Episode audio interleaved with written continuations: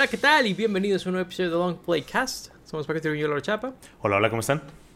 Excelente. Y pues bueno, en este episodio vamos a estar hablando de Star Wars Rogue One o Rogue One a Star Wars Story, como eh, más apropiadamente se llama, ¿no? Este, pues esta película de Star Wars que pues fue la primera que Disney produjo que está fuera de la de lo que ahora se le conoce como la Skywalker saga, ¿verdad? Eh, en aquel entonces decíamos que era una que no era un episodio, no, no era una numerada, por así decir. Y pues, eh, pues es una película muy diferente. Creo que es una película que se presta como a, a, ver como a Star Wars desde otro punto de vista, ¿no? y, y pues es una que en gran parte, pues por ejemplo hablamos hace algunos meses ya de, de la serie de Andor, ¿verdad? Hemos, hemos hablado de, de otros proyectos de Star Wars que a lo mejor son más alejados de la Skywalker saga, igual que esta película, ¿verdad? Y pues es muy interesante ver, sobre todo en retrospectiva, esta película como una especie de inicio, ¿no? A, como cuando Disney se aleja de la Skywalker saga, de, los Skywalkers y todo eso. Y pues bueno, aquí, pues Lauro, de, los dos, yo creo que tú eres el, el, que más, bueno, no creo, sé que tú eres el que más, pues estás metido como que en ese universo, ¿no? De Star Wars. Eh, de esas galaxias y todo eso. y pues, este ahí, pues, no sé, ¿tú qué opinas de esta, de esta cinta? Sí, pues eh, es curioso verla ahora en retrospectiva después, como dices, de que hay tantas cosas fuera de la saga principal episódica de las películas. Digo, ya había habido otras cosas, por ejemplo, en Legends muchísimos cómics ya habían empezado ya habían salido las series de animadas de Star Wars, pero en live action sí no habíamos tenido algo que se saliera de lo principal. Y se sale de, de varias maneras, ¿no? No solamente es como una historia fuera de los personajes que conocemos, también es diferente como en la presentación, es diferente como en la cinematografía, entonces sí fue como un cambio bastante radical que pues de cierta manera le dio como una apertura a hacer cosas diferentes a Star Wars, eh, para bien o para mal. Creo que pues han salido cosas buenas y cosas malas de ello, pero pues digo igual de los episodios, entonces creo que pues simplemente es algo como interesante de ver toda esta película. Igual la producción ahí fue la primera vez que vimos que habían cosas como un poco turbias con la producción que estaban teniendo eh, Lucasfilm o, Disney ahí con Star Wars y fue como el inicio del fin para muchas producciones fallidas que tuvieron ahí eh, con Lucasfilm. Entonces, esta película tiene muchas cosas, inclusive para mí es bastante sorprendente lo bien que salió esta película porque yo pongo a esta película en muy alta estima, así en general, para mí yo creo que es top 3, top 4 de, de mis películas de Star Wars y creo que pues simplemente está muy bien hecha, más allá de que toque temas interesantes o de que introduzca personajes nuevos, creo que está muy bien hecha y creo que eso es algo que pues la ayuda bastante y que otras películas de Star Wars a lo mejor están como perdidas en, distintos detalles, ya sean las precuelas o las secuelas, y creo que esta película cuida muy bien todos los detalles y nos dio una una, una, gran película, sorprendentemente, ¿no? Como digo, por todos los problemas que hubo ahí durante la producción. Es, muy, es muy cierto todo lo que dices. Yo también creo que es de las mejores películas de Star Wars que ha salido. Eh, me sorprende la cantidad de cosas que han salido de los problemas que tuvo de producción. Eh, porque como dices, medio no se notan en el producto final.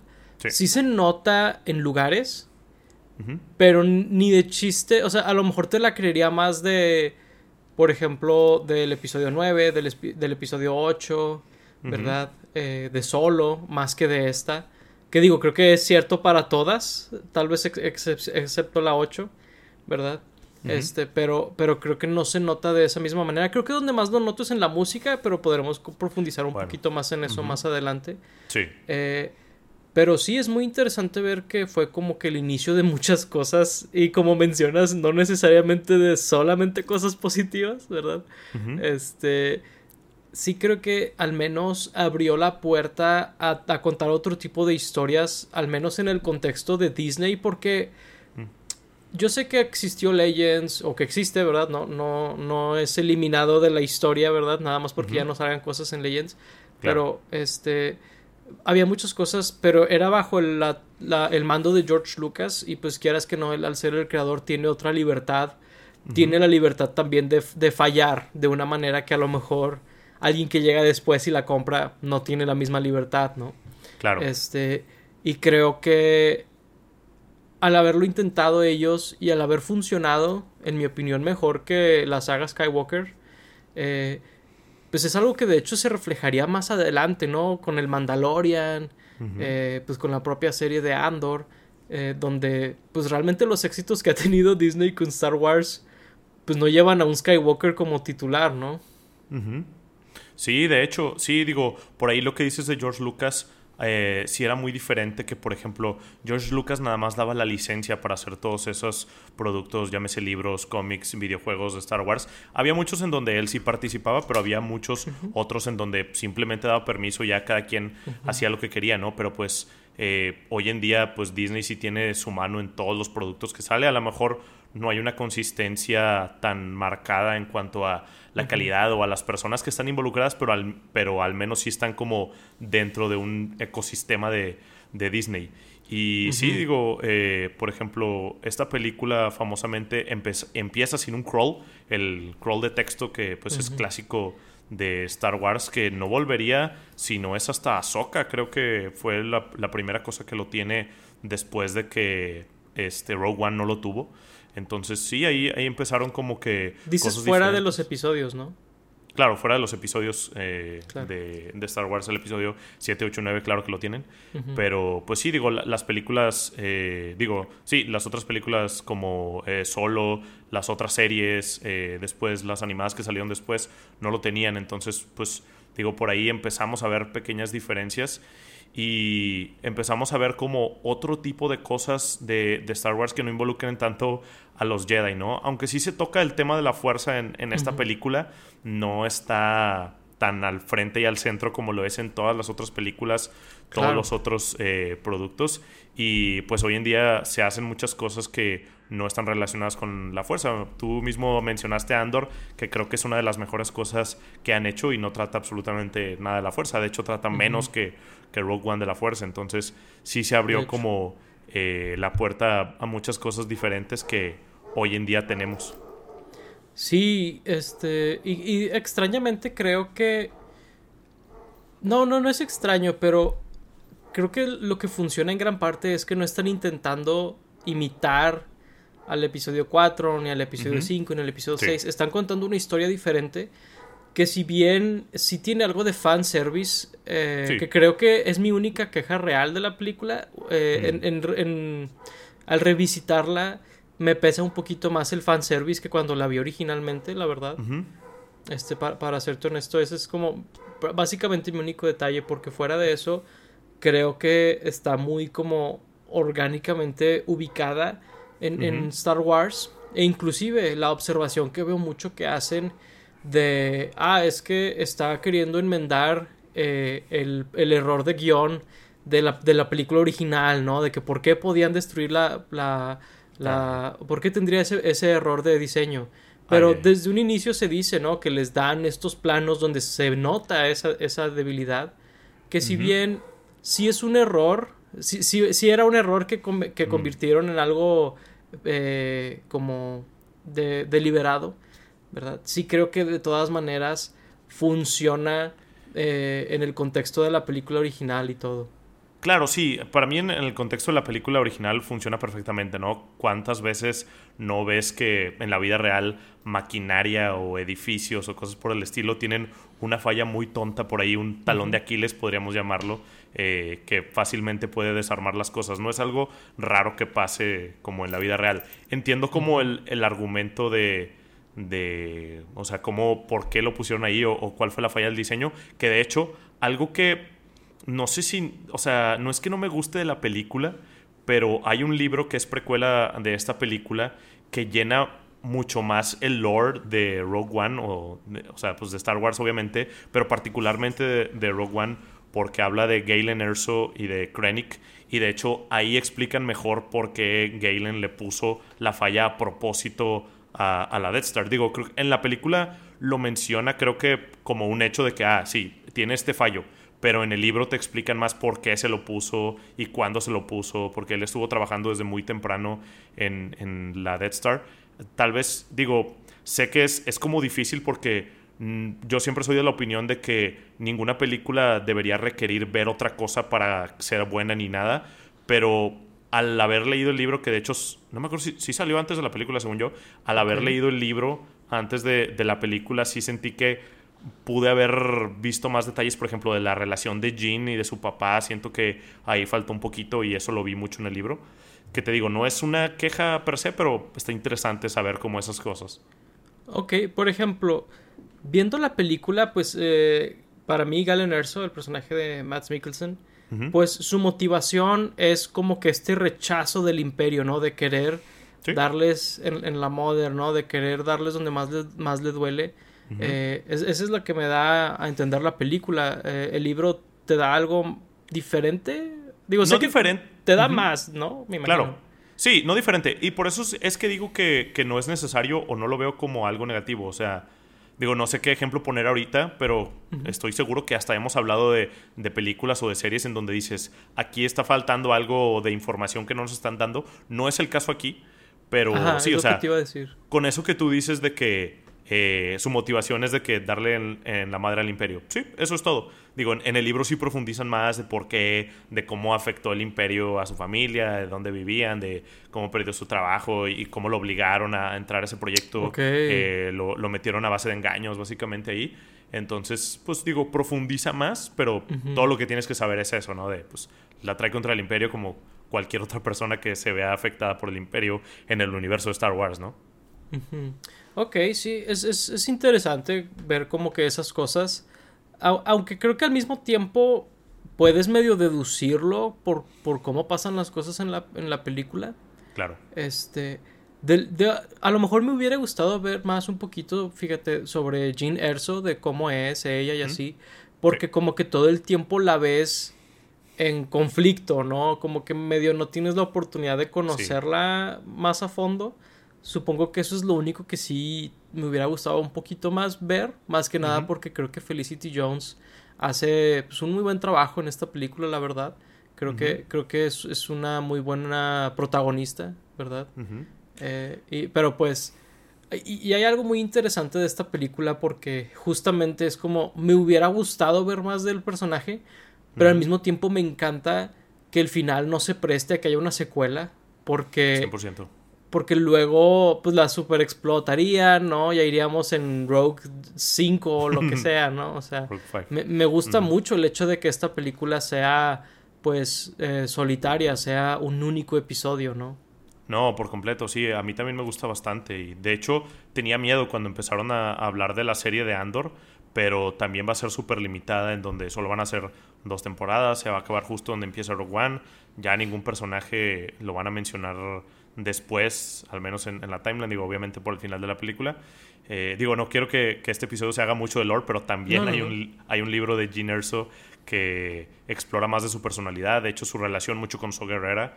Eh, ahí digo, en, la película vemos como eh, chispazos ahí de que se conocían y, algo se sabían, pero, pero sí hay, hay más de eso en, en un libro específicamente de Gene Erso, además del de la precuela de, de Rogue One, que está bastante chido porque termina justo donde empieza la película. Eh, ahí donde lo encuentra este Krennica a Galen Erso en un planeta que no recuerdo su nombre, pero ahí lo pueden poner en los, en los comentarios. Pero sí, es eso de que tenga un final muy definitivo y que pues los personajes básicamente ya no puedan salir, me gusta bastante, ¿no? Eso de no sobreexplotarla, no querer meter cosas a fuerzas o no tener la, pues como, eh, ¿qué será? La tarea de después explicar qué pasó con esos personajes, porque muchas veces en otras cosas de Star Wars, pues quedan personajes vivos y dices, oh, bueno, la gente dice, oh, ¿por qué no estuvo él en las películas originales? ¿O por qué no está tal personaje en tal serie? O, tal cosa, y pues esta película no corre ese peligro, ¿no? Sí, y digo, no tienen que eh, que morirse los, los personajes al final de una película para que me guste, ¿no? En Star Wars. Pero, pero sí creo que, que eso nos ayudó a nosotros como audiencia a que no lo arruinaran después. No sé si me explico. no, sé si necesariamente confío en Disney para, mm. para no regarla, porque pues ellos, pues prácticamente esta película, pues fue, fue todo un caso, ¿no? Donde, donde medio mundo metió mano y todo, ¿no? Por ahí lo mencionaste al inicio. Y, y sí, creo que, creo que, o sea, medio salió de chiripa así de buena la película, ¿verdad? Este... Sí. Sí, de hecho, el, el, tema ahí más interesante es de que cambiaron de director. Eh, este, ¿cómo se llama? Ah, Gareth Edwards es el, el director como oficial públicamente de esta película, pero se sabe que Tony Gilroy fue eh, a reescribir el guion y a terminar de dirigir en la película. Tanto así que la serie de Andor está completamente hecha por Tony Gilroy y Gareth Edwards no tiene ya nada que ver con, con Star Wars, ¿no? Entonces podemos eh, ver ahí un poco de la verdad porque pues se dice que realmente Tony Gilroy eh, dirigió gran parte de la película más que Gareth Edwards y ahí en, los créditos lo ponen como un director ahí, ¿no? Como para darle, digo, perdón, como escritor para darle este su debido crédito en esa parte. Eh, muy interesante porque él es una persona que famosamente había dicho que no le gustaba Star Wars eh, específicamente. Muy interesante que él haya hecho de las mejores cosas, ¿no? Rogue One y Andor. Eh, como entendiendo a la perfección Star Wars sin, sin gustarle. como interesante que alguien que no le guste lo lograra. Pues es que, fíjate que yo creo que es porque es una película muy diferente que funciona. Eh, para él, porque si no le gusta Star Wars, pues no va a ser la cosa fácil de, ah, voy a hacer eh, otra vez esta película, pero otra vez, ¿no? Y, y sables láser y así, o sea, pues de hecho justamente al no gustarle, a lo mejor él mismo se le hace fácil rechazar que salga todo ese tipo de cosas, ¿no? Este, y pues ya las, las referencias y, y, los cameos así medio forzados, pues ya son a lo mejor eh, encomendados por Disney y él no puede hacer gran cosa al respecto, ¿no? Como, eh, digo, para dar un par de ejemplos, ¿no? De que la, la super forzada escena de Tripio y Artu, eh, que digo, son, son como muy breves, ¿no? Este, Los que están en la cantina en el episodio 4, ahí salen un segundo. E, esos, es, ándale, ellos mismos. Este, cosas como que, que, están forzadas, ¿no? Pero... Inclusive el mismo Darth Vader, ¿no? Siento que está, digo, sí, Darth Vader es como pues la cara del imperio ante el público, no lo es este el, emperador. públicamente el emperador estaba mucho más oculto y Darth Vader era como el conocido, pero sí como que lo meten en escenas de más. Hay una escena eh, preciosa ahí del, del, pasillo, ¿no? Donde Darth Vader está eh, mostrando todo su poder, cosa que pues no lo habíamos visto realmente eh, tan así, al menos en live action. Pero pues sí es como de pues Mm, sobraba realmente esa escena, o sea, no, no era sobre eso la película, pero pues muy buena, ¿no? Y ahí, ahí viene una de, mis quejas en, en Darth Vader, digo, es, es un poco difícil, ¿no? Porque pues James Earl Jones es la voz de Darth Vader, en esta película se nota ya los años de, de Don James Earl Jones. Después lo, lo, mejoraron de una manera que no estoy seguro qué opinar porque lo hicieron con AI en la serie ahí de, de Obi-Wan, de Kenobi. Eh, en donde la verdad se escucha bastante bien, pero pues bueno, aquí lo hicieron sin ningún tipo de ayuda y sí se nota bastante los años de, del señor. Sí, digo, ahí el AI tiene muchas ventajas al estar tan filtrada la voz de Vader, ¿verdad? Al tener todos estos efectos y como que sonidos en el fondo, ayuda a esconder eh, los problemas que pueden llegar a notarse más cuando está como que el audio más limpio, ¿no? O más puro. Eh, pero bueno, el tema de James Earl Jones Fíjate que sí, 100% siento que él suena ya grande.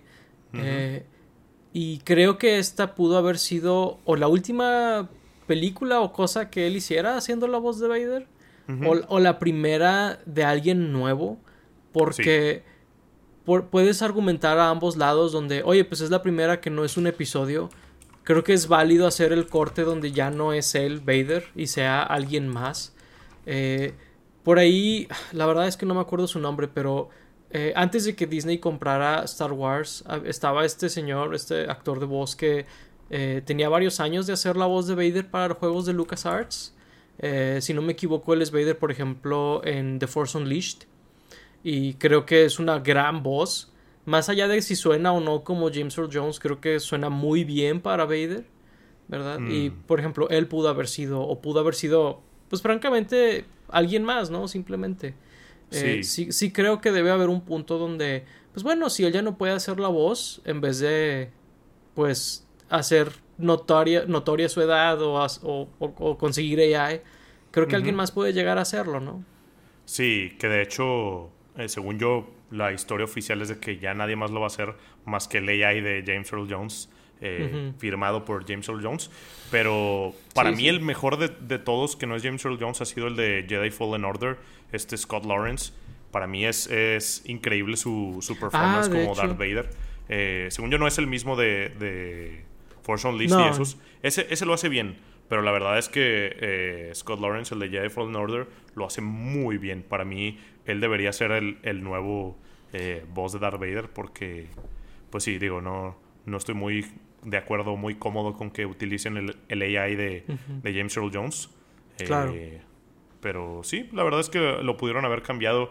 Y las escenas que tiene ahí con, con este Krennic, a pesar de que son muy buenas, eh, por la interacción que tienen, se nota sus añitos. Se nota sus años y, y, pues bueno, regresando al otro tema, también se sienten un poco fuera de lugar. Eh, creo que la escena que está en medio, donde regaña a Krennic, se siente simultáneamente un poco forzado, pero al mismo tiempo medio funciona en la película.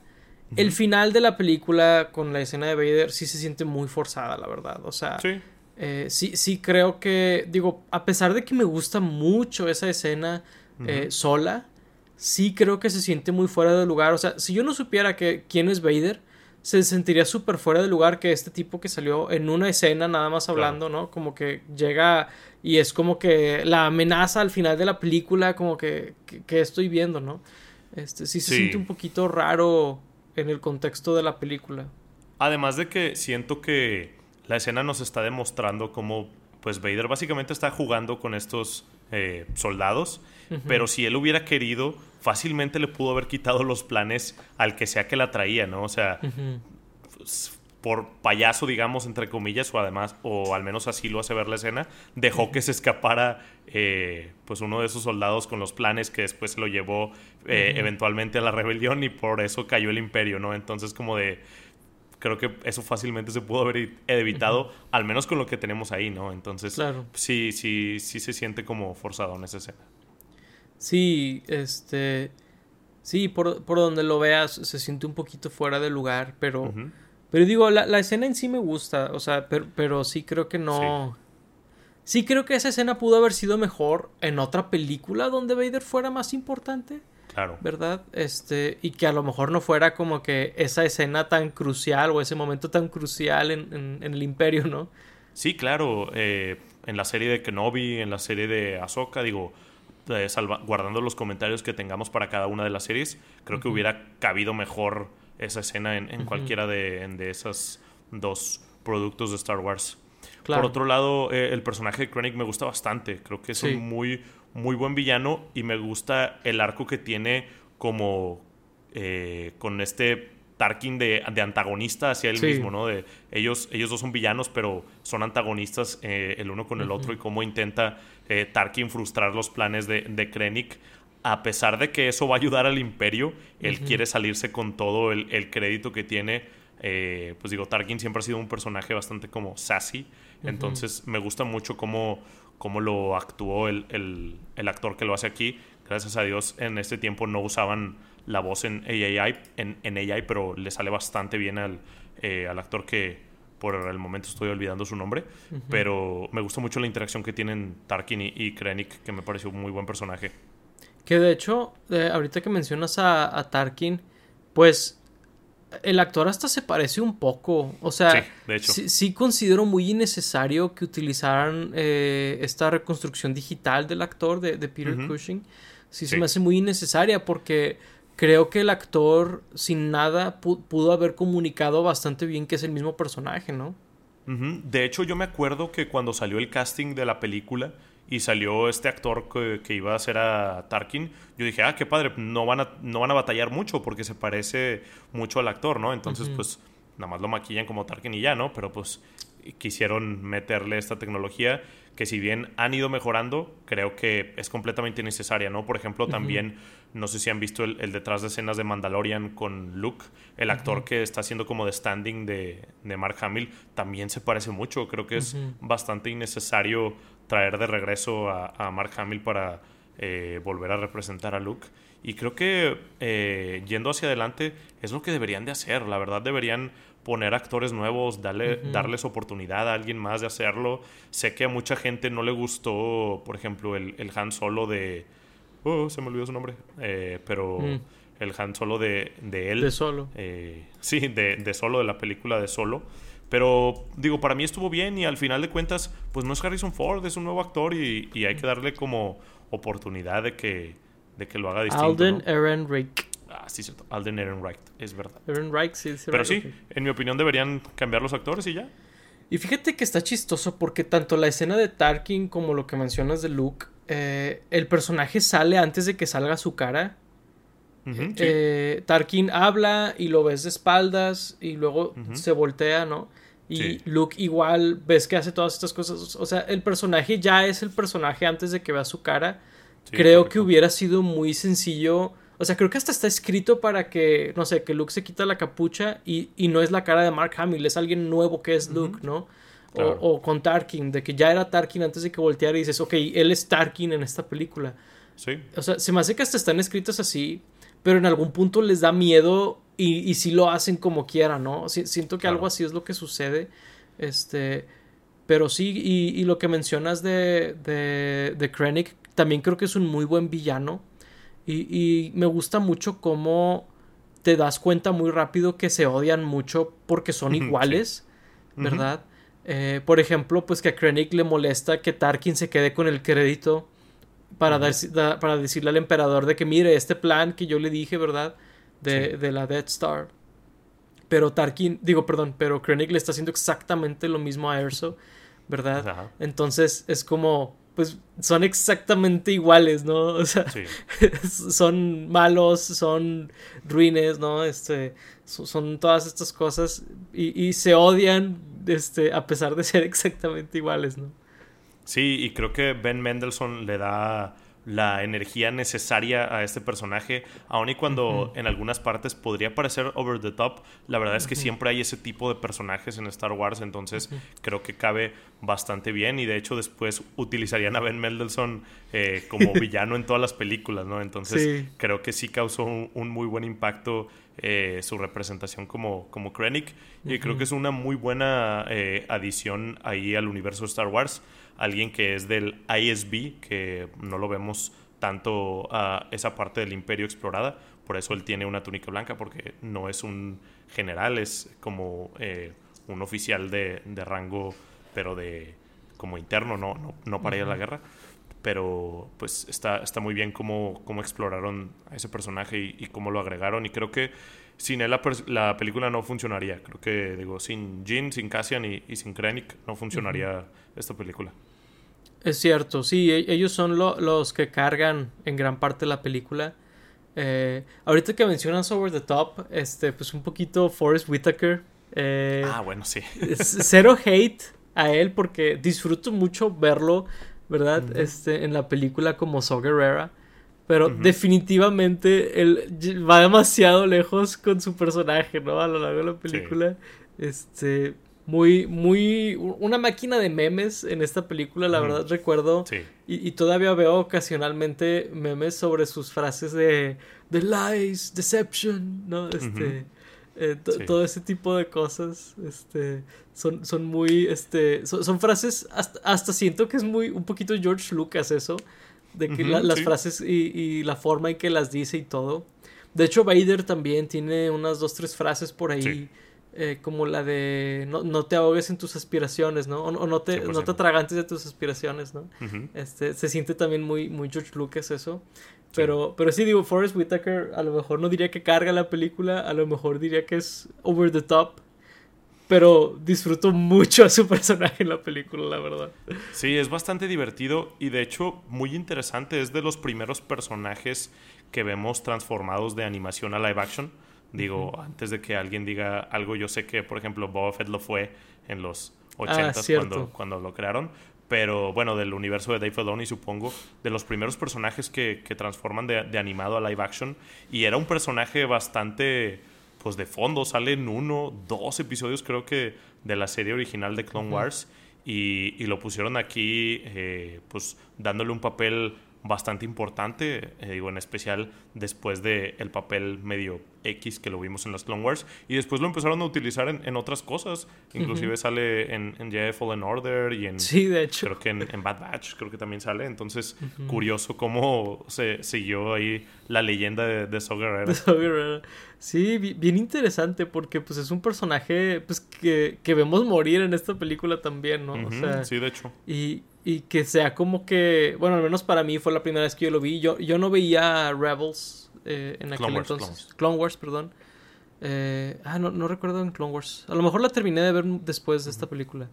Este, pero. Pero sí, yo, yo no vi varias de esas cosas, así que esta fue la primera vez que lo vi y se muere y luego procedo a verlo en otras cosas y es de que, ok, interesante. Este. Que digo, la, versión animada es curiosamente menos caricaturesca que, que él sí, en, mucho menos. en live action, ¿verdad? es, alguien muy normal, la verdad. Recuerdo que fue algo un poco extraño de que este es, este es el mismo Saw era que estaría súper raro ahí, este, eh, escondido, ¿no? Sí, de hecho. Y pues también eh, del resto del cast creo que son bastante fuertes. Ahí esta Felicity Jones haciendo a, a Gene Erso, eh, a Diego Luna haciendo a Cassian Andor. Creo que son personajes que se quedaron como eh, mucho con la gente, o sea, a la gente les gustó mucho. Y digo, no por nada hicieron después la, la serie de Andor, pero pues yo creo que los actores hicieron un muy buen trabajo de darles una buena personalidad, además de los arcos que, que tienen en, las en la película, ¿no?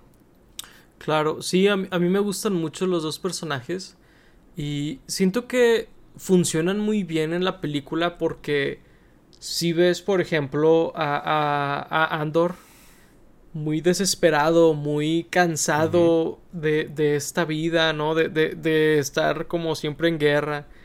Sí. Y quiere, quiere hacer algo que valga la pena, ¿no? Y, y creo que está muy bien eso. Eh, a pesar de que él no es necesariamente alguien eh, meramente o puramente bueno, ¿verdad? O sea, es alguien como con muchos matices. Está, está muy padre ese personaje. Y, el de, y el de Jean también, como esta persona que ha, que ha estado huyendo de, de, de, de, su destino, por así decirlo, ¿no? O sea, supongo que podrías decir que es el antítesis de Luke, que Luke estaba viendo hacia las estrellas, ¿no? Es, Como que, las posibilidades y ella no, ella estaba huyendo de, de su apellido, huyendo de, de, su destino, ¿no? Este, y, creo que está padre, la verdad, es, un buen personaje y, y creo que tiene un muy buen arco aquí. Sí, y de hecho el mensaje ahí que tiene en la película de la esperanza y digo, todo lo que eso representa en Star Wars, en la trilogía original al menos. Creo que es muy padre ver como su arco en donde básicamente está pues en el piso ya derrotada de la vida y después le sale una nueva esperanza mm. como para poder hacer algo nuevo en la vida y también cómo recupera la relación con su padre, cómo descubre que realmente todo siempre lo hizo por ella y, y por su bien entonces está, está bueno ver eso y también pues Andor, que era alguien que al menos en este punto donde lo vemos ya no confiaba en nadie, no tenía como esperanza en la gente, ver recuperar eso, ¿no? Tener nuevos amigos en los que confía, tener como esperanza en este grupo que, que es la rebelión, está padre verlo. Y los otros personajes, pues digo, no, no los vemos tanto, pero creo que llenan bien ahí el, el cast por ejemplo, uno que se me hace muy interesante es el de Don, Donnie Yen, Chirit Imwe, que pues uno de los primeros personajes que lo vemos muy cercano a la fuerza sin ser un Jedi o un Sith o digo diría que no es force sensitive pero claramente lo es. O sea digo no no utiliza por ejemplo los poderes de la fuerza como para moverla para saltar o para hacer las habilidades que, que por lo general se utilizan pero sí la siente no entonces sí porque pues puede ver cosas a pesar de ser ciego no o sea Claramente tiene algo ahí, eh, algo adicional ahí.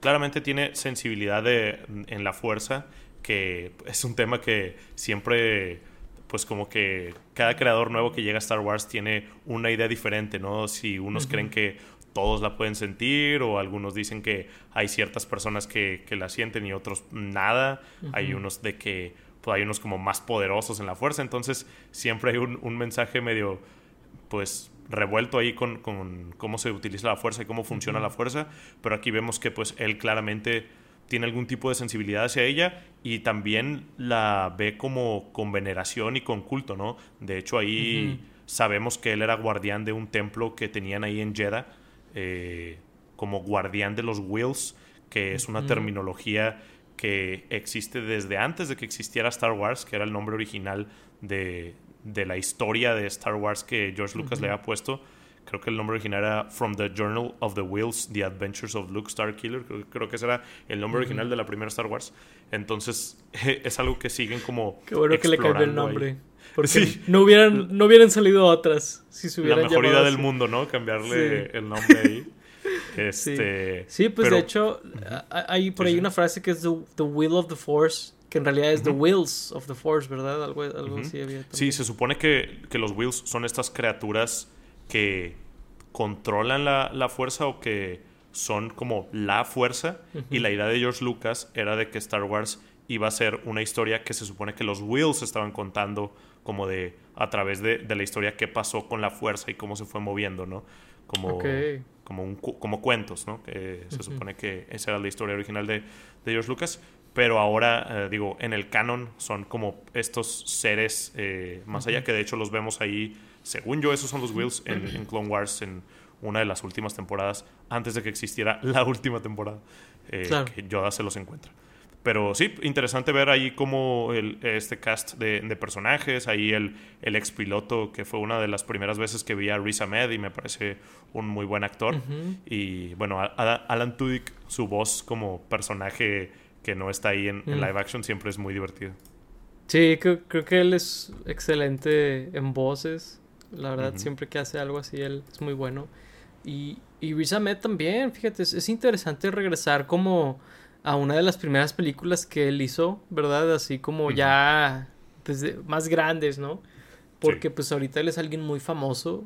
Pues esta película ya, ya fue hace buen rato. Este sí, sí, es muy interesante ver cómo pues el eh, actores que a lo mejor dices, oye, a él no lo conocía cuando vi esta película y ahora ya sé quién es, ¿no? Es como, está padre ver eso.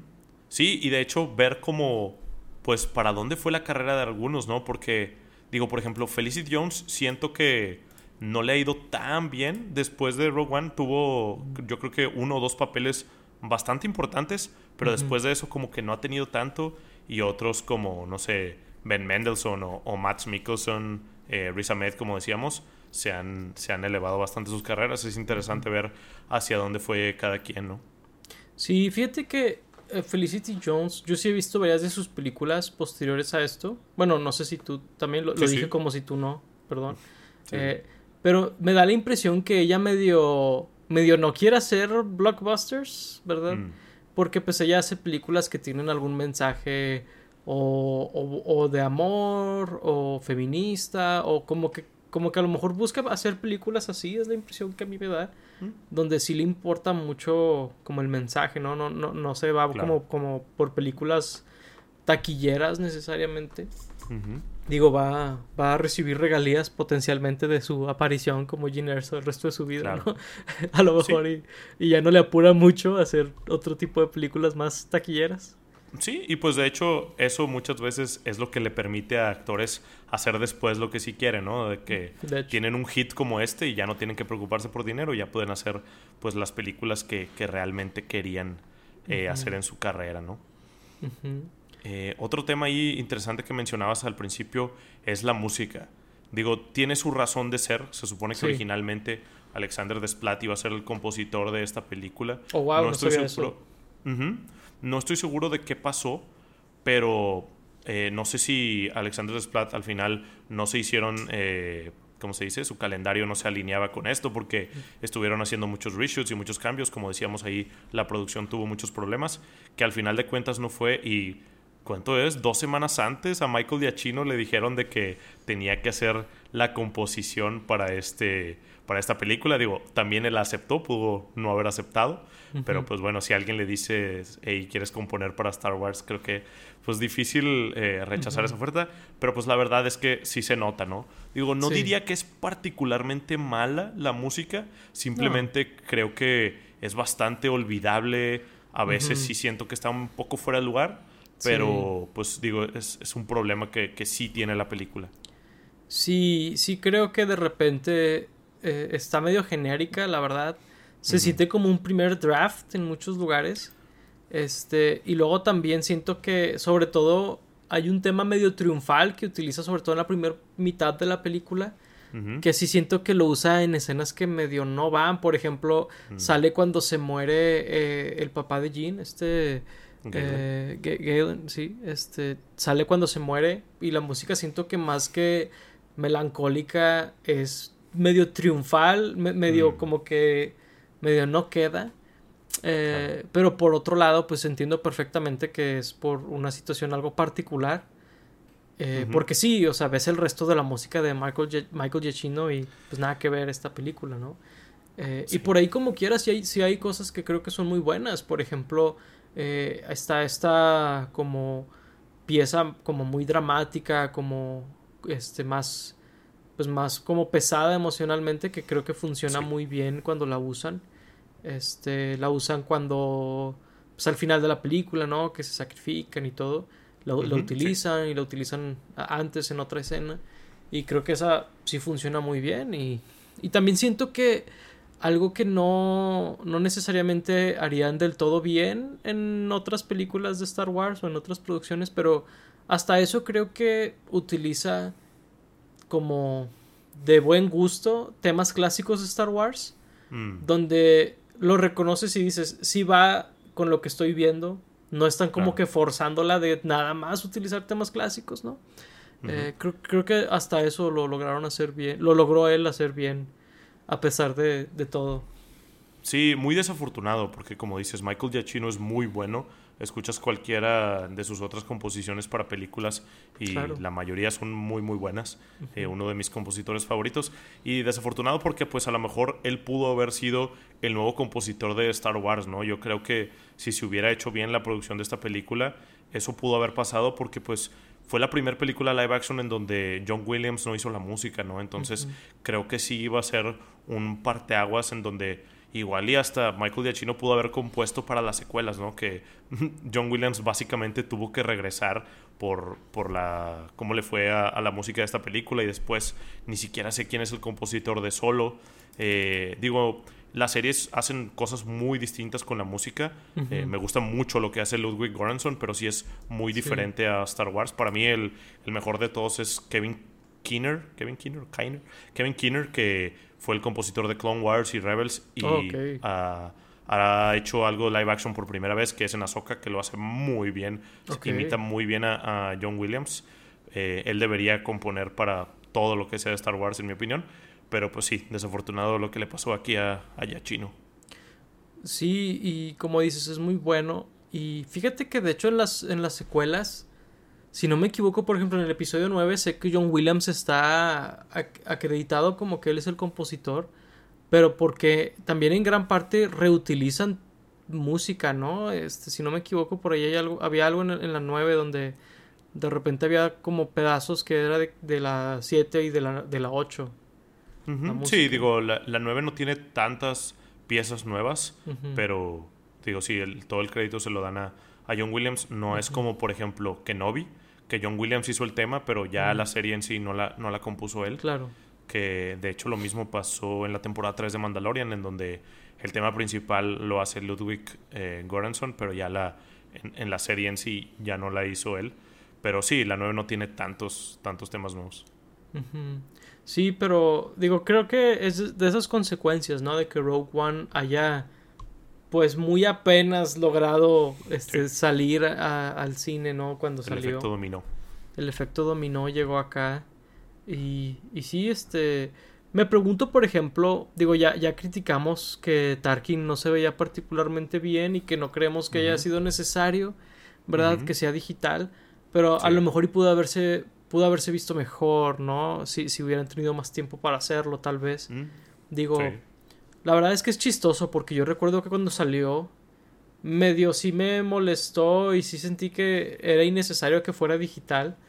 Pero ahorita que lo veo en el contexto de algunas películas que han salido, ni siquiera creo que se vea tan mal este comparado a algunas otras. Eh, la, barra bajó. No es que haya cambiado la escena, sino la barra bajó estos últimos ocho años. Pues sí, de hecho, en, el mismo Star Wars, cuando, por ejemplo, Luke, la primera vez que lo vimos, se veía muy mal. Después lo mejoraron eh, para que fue Boba Fett, cuando está ahí con Ahsoka y con Grogu pero la primera vez que lo vimos se veía muy mal, ¿no? Entonces, sí, digo, al final de cuentas Tarkin no se ve tan mal ya con el contexto de, hoy en día, pero pues fue algo que pudieron haber evitado realmente. Y como dices, ahí todos los problemas de, de, producción hicieron efectos dominós que hasta ahorita vemos en, en Star Wars, ¿no? Por ejemplo, digo, a esta película sí le fue bien eh, en taquilla y logró salir bien y, en crítica y todo, o sea, milagrosamente, pero pues después salió solo que no le fue bien ni en taquilla ni, ni en la producción que ahora ya no existe este como banner de A Star Wars Story, ¿no? Que solo existe en Rogue One y solo de esas que iban a sacar eh, muchas otras, inclusive de Kenobi y de Boba Fett, que las transformaron en series. Eh, curioso ver cómo, pues, cosas que empezaron aquí repercutieron para, que lo, para lo que vemos hoy en día. Que es muy interesante que, que menciones que Kenobi y... ¿Y cuál otra? Boba Fett. Boba Fett empezaron como películas porque luego Disney empezó a hacer lo opuesto, ¿no? Donde como no le está yendo muy bien a las series en Disney Plus, eh, ahora cosas que eran series las van a hacer películas. Mm. Este, por ejemplo, la de la, la este spin-off de Iron Man de, de, las armaduras y eso. Armor Wars. Armor Wars, este iba a ser serie y creo que ahora va a ser película, ¿no? Algo así está el business. Este, muy, muy curioso como eh, el formato, creo que también ha ido cambiando la decisión de Disney sobre qué va a ser lo rentable en el futuro, ¿no? Claro. Sí, sí, es, es, es, curioso ver cómo, cómo van cambiando ahí, cómo se van pasando la, la pelotita. Digo, por ejemplo, eh, se supone que del de Obi-Wan reutilizaron algunas cosas. Creo que de la de Boba Fett sí lo, scrapearon por completo y Me imaginaría. lo adaptaron más a, lo que pasó después de Mandalorian. Se siente bastante, ¿eh? Este, porque Kenobi, recuerdo que cuando la vimos dijimos, esto se siente como que era una película y la alargaron, ¿no? Creo que algo así eh, teníamos la opinión. Y Boba Fett, desde que no sé de qué se trató esto, pero no es Boba Fett, de que... Claro. Este, sí, no, se, nota mucho esa... como esos eh, chicoteos en dirección que ha tenido Disney, ¿no? Con Star Wars. Pero bueno, por ahí, este, muy seguramente hablaremos después de Ahsoka, que si no me equivoco es de las mejores recibidas de Star Wars, ¿no? De series. Eh, sí, yo tengo ahí mis, mis comentarios, ya, ya lo hablaremos. No es que no me guste, simplemente son cosas ahí como curiosidades de, de, la serie de, de Ahsoka que, que noto por ahí. Pero, pero sí, es de, de las cosas que mejor han recibido como tanto la crítica como los fans, porque siempre hay como esa separación, ¿no? Por ejemplo, la de Andor le gustó mucho la crítica, pero a algunos fans no les gustaba tanto. Eh, la de que no había muchos fans les gustó mucho, pero la crítica no tanto. Entonces, pues, bueno, parece que esta por los dos lados le está yendo bien. Ok, eso es, eso es bueno. Este, pues bueno, si les interesa, bueno, si, si han visto esta película, ¿verdad? O, o, les interesa continuar la conversación en los comentarios, son bienvenidos a hacerlo. Y pues bueno, si les interesa ver alguno de los episodios que hemos hecho de Star Wars, pues hemos hecho de las nueve películas, eh, hemos hecho de, de, la serie de Obi-Wan, ¿verdad? Hemos hecho de, de Andor, de Boba Fett, de la última temporada de Mandalorian, ¿no? Tenemos ya varios episodios de Star Wars, tenemos como 20 si no me equivoco. Hasta tenemos episodios, eh, digo, videos de gameplay de Lego Star Wars, ¿no? De la, Cierto. El videojuego que salió hace, hace a lo mejor un año, no me acuerdo este, pero bueno, ahí pues tenemos mucho contenido para ustedes si les interesa verlo. Eh, sin más por el momento, pues les agradecemos mucho que nos hayan escuchado en este episodio. Fuimos Paco Tribuño y Laura Chapa. Gracias por escucharnos. Hasta la próxima. Bye bye.